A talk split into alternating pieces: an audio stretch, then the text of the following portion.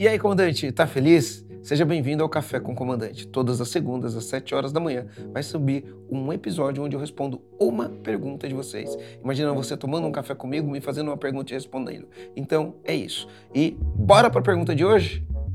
Agora eu vou, fazer uma, vou responder a pergunta do Jerry Coutinho. Qual que é o papel de uma gestão estratégica de pessoas numa empresa de sucesso? E como fazer esse tipo de gestão da melhor forma?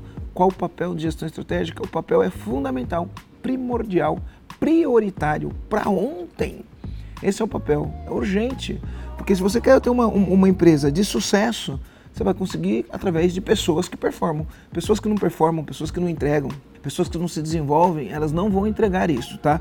Então, a gestão estratégica de pessoas é justamente para isso. Quem são as pessoas chaves nos lugares chaves? Quem são os bons operacionais no lugar certo? Quem são os bons líderes, os bons supervisores, os bons coordenadores, os bons gerentes que vão fazer acontecer? Onde eu acho essas pessoas? Eu formo em casa, eu trago de fora. Tem PDI, tem remuneração variável, como que eu faço para reter, como eu evito o risco de talento. O que é risco de talento? Você tem um cara bom, bom, bom, bom, bom, vem uma empresa maior que a tua, chega lá e faz uma oferta para ele que você não consegue cobrir ele foi embora. Risco de retenção.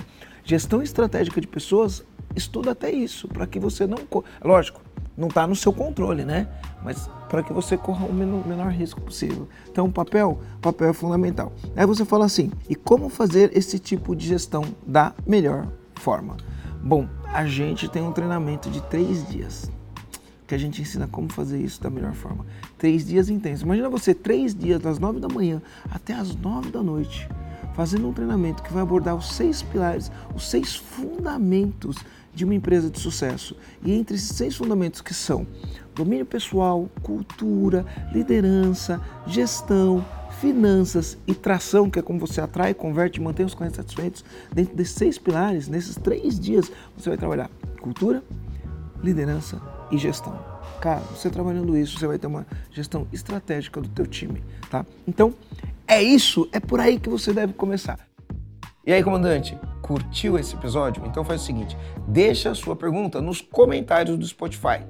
Aproveita que você vai deixar a tua pergunta, já avalia o podcast, dá uma nota 5 estrelas, que isso vai ajudar a gente a chegar muito mais longe. Então é isso, vou ficando por aqui. Valeu!